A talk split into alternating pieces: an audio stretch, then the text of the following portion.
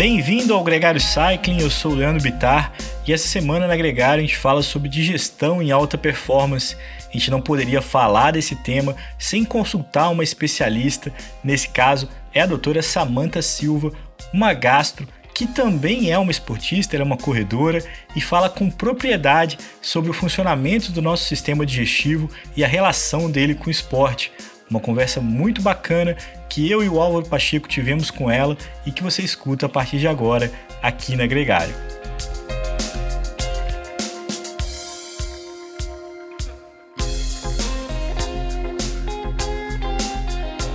O Gregário Cycling Podcast é apresentado por Ciclorotas SP CCR, um projeto feito por ciclistas para ciclistas. Jungle e Ultra Coffee, a combinação que eleva sua performance.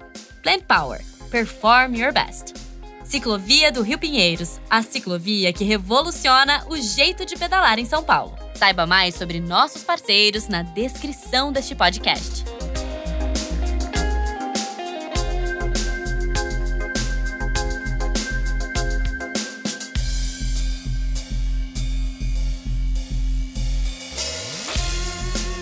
Samanta, muito bem-vinda ao Gregário Cycling. É um grande prazer ter sua companhia nesse podcast. Obrigada, eu que agradeço demais o convite de vocês, uma grande oportunidade.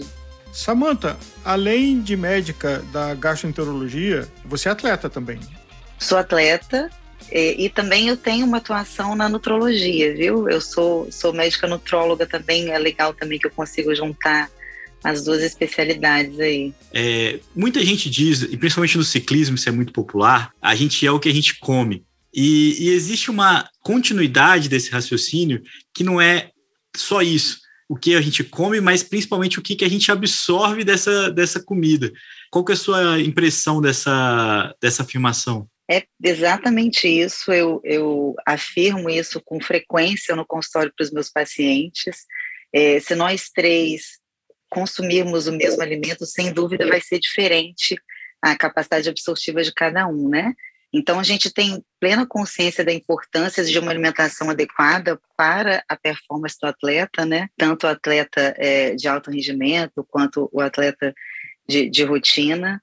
Mas de nada adianta um, uma alimentação super balanceada se esse trato digestivo não tem uma capacidade máxima, uma capacidade de eficiência otimizada, né?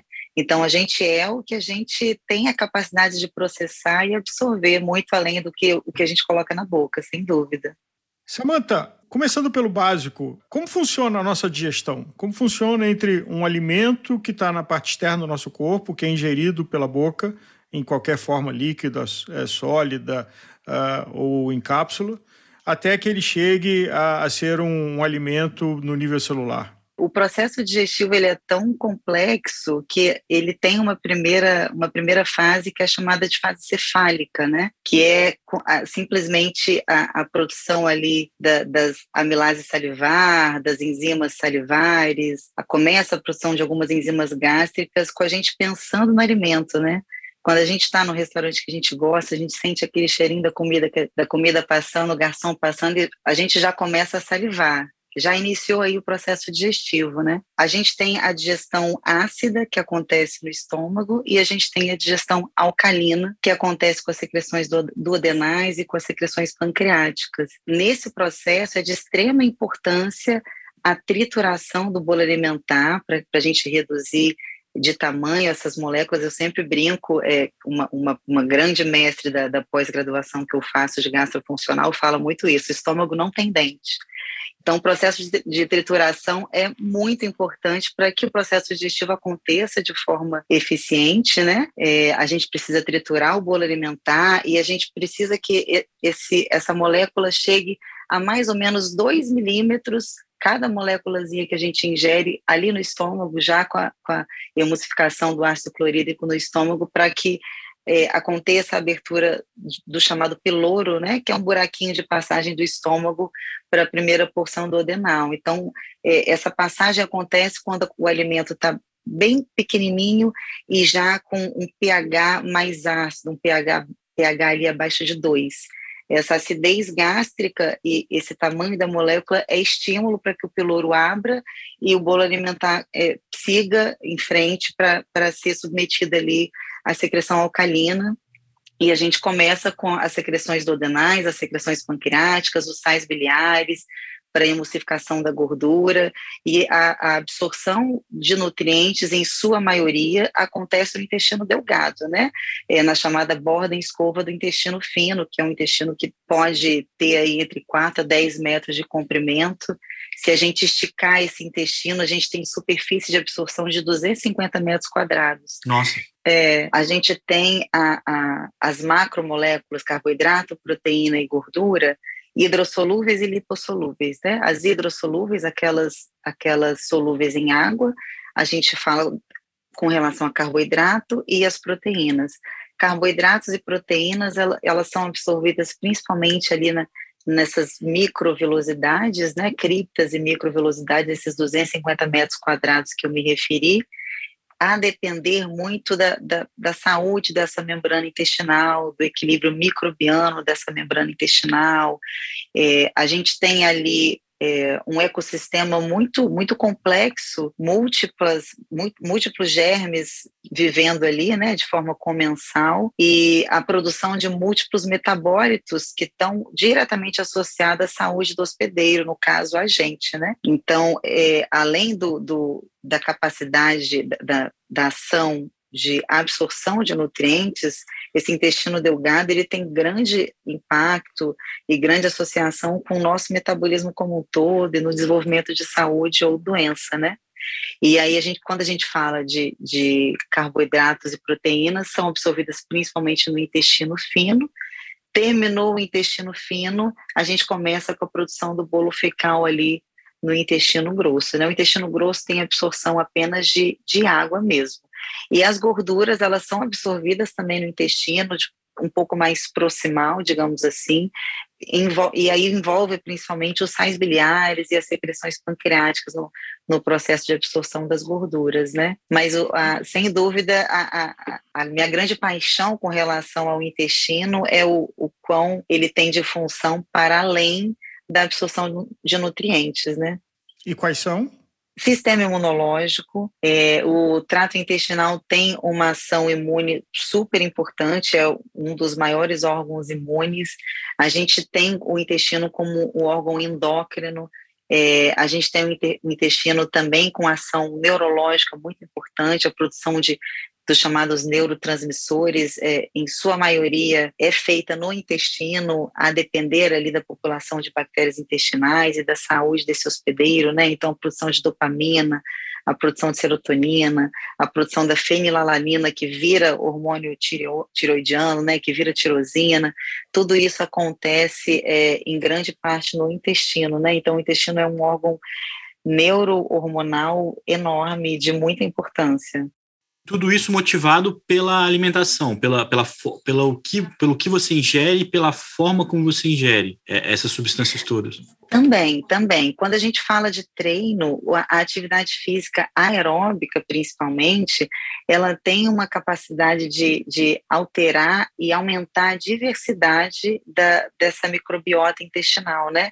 Ela aumenta a diversidade da microbiota intestinal e ela aumenta a quantidade das bactérias boas, as bactérias associadas a, a metabólitos é, que, que, aumentam a nossa saúde, controlam a inflamação, né? É, a gente tem um estudo mostrando que a atividade aeróbica, independente da dieta, está associada à redução de, de, peso no obeso, no diabético e numa modulação de microbiota intestinal, né? É, essa mudança de microbiota intestinal parece ter uma importância é, de forma isolada para a perda de peso e para o controle de diabetes, independente da mudança da alimentação. Quando esse paciente volta a ter uma, um sedentarismo, a gente retrocede pra, com, com, a microbiota intestinal que ele tinha antes e a gente tem um aumento de, de peso, né? Eu não sei se vocês já ouviram falar no transplante fecal. Não, não. Transplante, transplante fecal já é uma realidade em alguns países, né? É, tem sido cada vez mais estudado por por conta da, da importância que, que essa, esse tema está tomando aí, né, da microbiota intestinal, mas fato é que a gente já tem múltiplos estudos não realizados em humanos ainda, mas que a gente pega a, as fezes de um ratinho gordinho e coloca no magro e o magro engorda. Pega as fezes do ratinho magrinho, coloca no, no ratinho gordo e o gordo emagrece. Então, a microbiota intestinal por si só ela está muito associada ao nosso metabolismo ali e ao desenvolvimento de doenças metabólicas, ao controle de doenças metabólicas ou ao maior risco de desenvolvimento de doenças metabólicas. Aí você perguntou se é só alimentação, né? Se principalmente alimentação e forma de se alimentar. Não, atividade física tem grande impacto nesse processo. E quando a gente fala da atividade física no atleta de alta performance, Infelizmente, isso não é, não é desse jeito. A gente já tem alterações opostas, na verdade. O atleta de alta performance é um cara que está o tempo inteiro, continuamente, né, todos os dias, sobre um estresse é, fisiológico grande, né? não tem tanto descanso. O atleta de alta performance tem uma duração de treino maior, uma intensidade de treino maior, esse cara é um cara que merece mais atenção, esse cara é um cara que tem maior risco de ruptura da, da, da integridade de membrana intestinal. Então, o, o, atleta de alta performance é um atleta que merece ainda mais cuidado e, e um programa ainda, ainda melhor para a gente desviar aí desses, desses possíveis efeitos intestinais, e aí entra muita suplementação associada à alimentação, ao descanso, à hidratação, enfim. E que práticas é, o nosso ouvinte pode ter para ter uma boa digestão? Porque um é o, a, qualidade e a seleção do alimento que você ingere, né? Eu trabalho do nutricionista, do nutrólogo, profissional da saúde. Agora, o seu trabalho, o seu foco, o seu estudo é o que, que cada um de nós pode fazer para que a sua digestão funcione da melhor forma possível, ou até uma digestão de alta performance. A gente fala de alta performance muscular, alta performance uh, pulmonar, de postura, mental, mas uhum. a, a, digestiva, para que o nível de absorção seja maximizado uh, em função dos alimentos que cada um está escolhendo ingerir. Perfeito. Uma das coisas que tem muita associação com, com com ao impacto do processo digestivo num atleta de alta performance, é esse estresse contínuo estimula de forma um pouco mais contínua, um pouco mais duradoura, o sistema nervoso simpático. É, o sistema nervoso responsável por todo o funcionamento do processo digestivo é o sistema nervoso parasimpático, é o nosso décimo par craniano, que é o nervo vago. Então, quando a gente tem muito estímulo do simpático, naturalmente o parasimpático está inibido e está funcionando com o freio de mão puxado, digamos assim. Então, uhum. uma das coisas para se fazer, para a gente otimizar esse processo digestivo que tem extrema importância, é a meditação. A meditação já tem também é, artigos e comprovação científica é, de qualidade robusta do quanto a meditação traz de volta ali o eixo, o funcionamento desse trato digestivo, controlando ali esse estímulo simpático, né? É, você vê que com certeza isso não é só no atleta de alta performance, pelo contrário, é muito mais comum que nós da vida cotidiana, com nosso estresse de trabalho e tudo mais, também tenhamos esse impacto aí de, de saúde digestiva, né?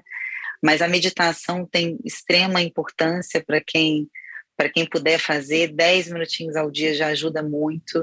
É, fazer um, um, uma refeição presente no momento da refeição, com processo de mastigação eficiente, respeitando ali é, a capacidade desse processo digestivo em metabolizar o que você está colocando, então evitando aquelas grandes refeições de uma vez só, fracionar um pouco mais a refeição é muito mais interessante. Tem muitos pacientes que sobrecarregam, principalmente com um altíssimo consumo de proteína, para além da capacidade digestiva, né?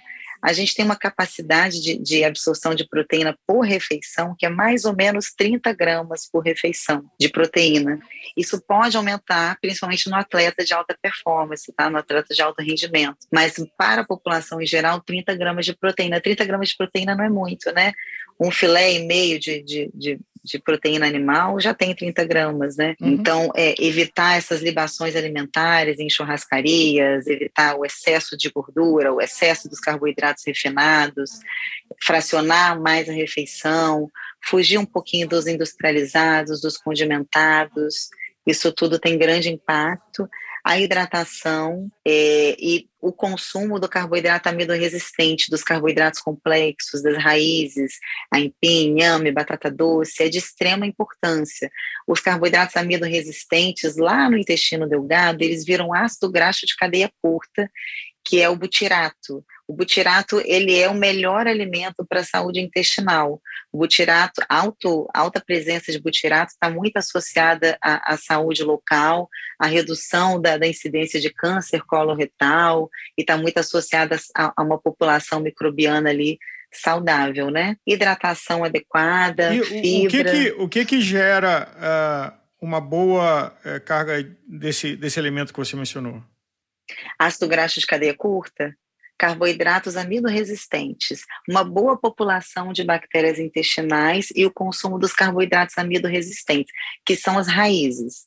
Aipim, inhame, batata doce, a, batata comum, todos esses alimentos, é, eles viram carboidrato, viram ácido graxo de cadeia curta ao final ali do processo digestivo, que é, é um metabólito ali do processo digestivo super importante para para alimentar as bactérias boas do trato intestinal. Você mencionou aspecto neurológico do mundo gastro. E nos Estados Unidos existe o termo do gut feeling, o, o sentimento do estômago. Tem uhum. alguma conexão ou comprovação científica de que o nosso estômago tem uma inteligência, ou seja, alguma reação gástrica que a gente sente nos dá sinais de algum tipo de comportamento que a gente deve evitar ou aprovar? Tem total relação. Existe um, um eixo intestino-cérebro já bem estabelecido e já é, aceito, né, da, do ponto de vista científico.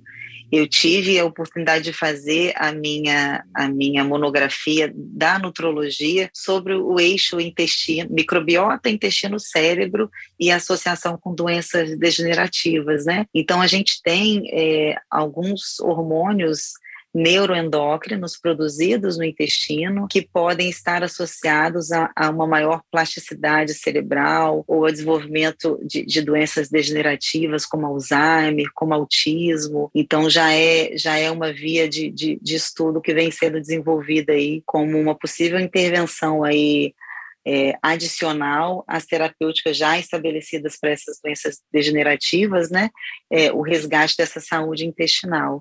E isso, quando a gente fala trazendo aqui para o nosso debate de performance e intestino, existe muita relação também de, de alteração do eixo intestino-cérebro quando a gente fala no overtraining, né? Então, aquele atleta com excesso de, de atividade, com pouco descanso, ele tem uma ruptura desse eixo intestino-cérebro e ele começa a, a ele tem uma alteração do sistema dopaminérgico, principalmente, e a gente começa a ter o surgimento de fadiga e queda de performance nesse, nesse atleta. Né? Sinais de, de depressão, sinais de ansiedade, também tem algum gatilho do sistema digestivo?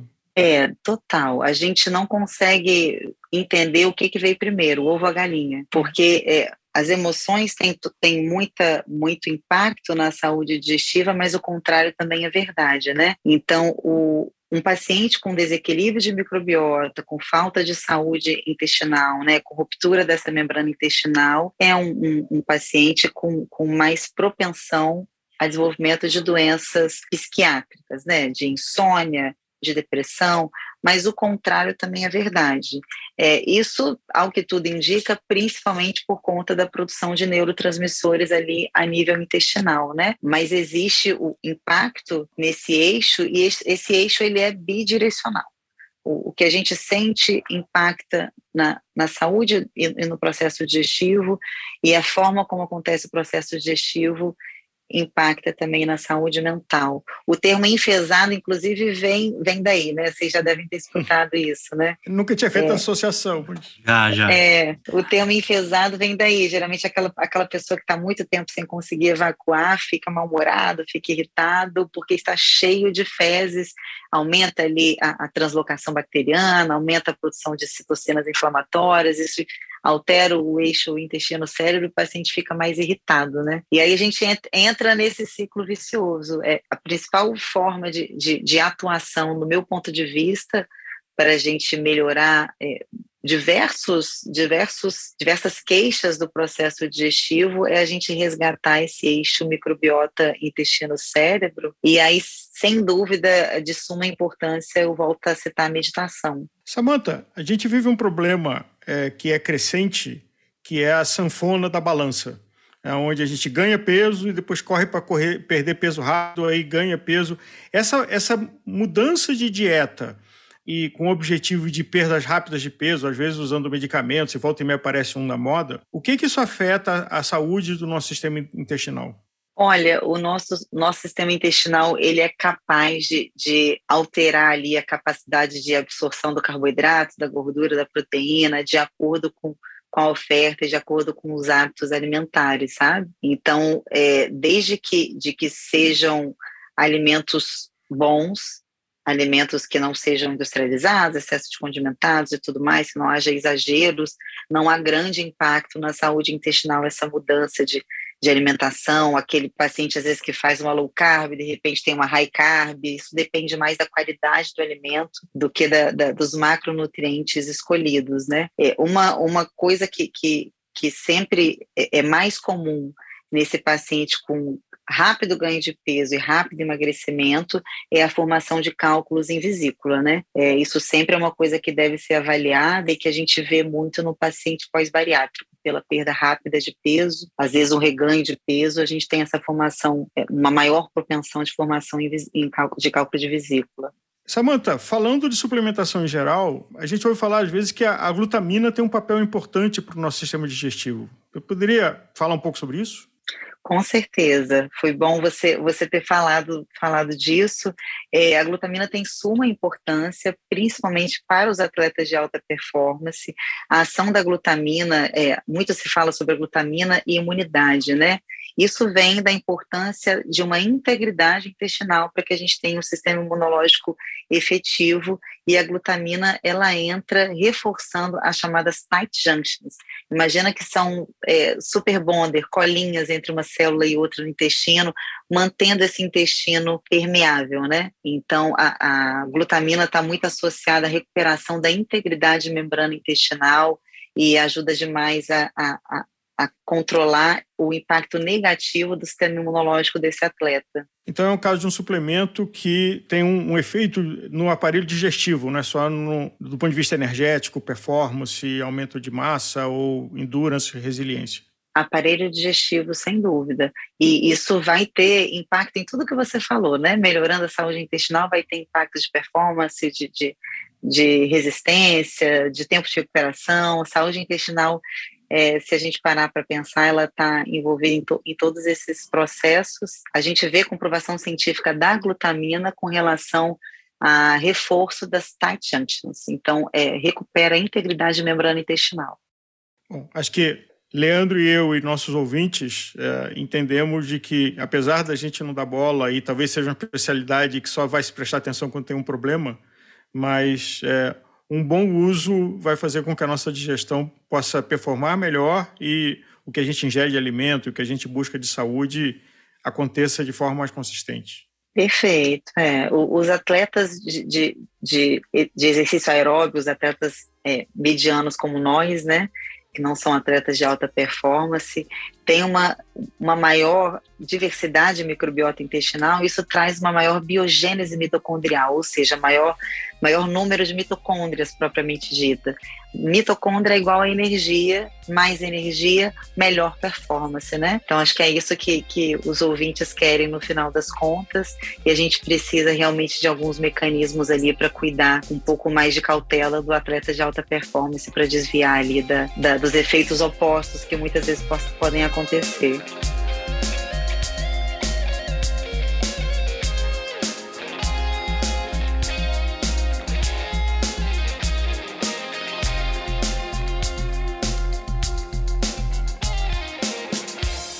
Conheça os produtos Gregário, itens de qualidade com a nossa identidade. A caramanhola preferida do pelotão com a nossa cara. Conheça a Fly Elite, edição especial Gregário. O link está na descrição desse podcast.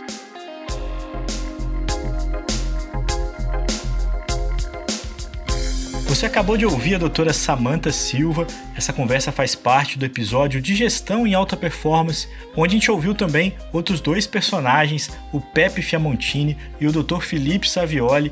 Sempre importante lembrar que esses programas são complementares, são pontos de vista diferentes que ajudam a gente a falar de um mesmo tema, nesse caso a digestão. Todas essas conversas já estão disponíveis no seu player de podcast favorito e também no nosso canal no YouTube. Se essa é a primeira vez que você escuta um podcast da Gregário, saiba que toda sexta-feira tem um episódio novo nesse formato, trazendo pontos de vista diferentes sobre o mesmo tema. E além disso, aqui na Gregário, a gente tem podcast quase todo dia falando sobre as mais variadas temáticas do mundo duas rodas. Vai ser um grande prazer ter sua companhia aqui com mais frequência. Um grande abraço e até a próxima!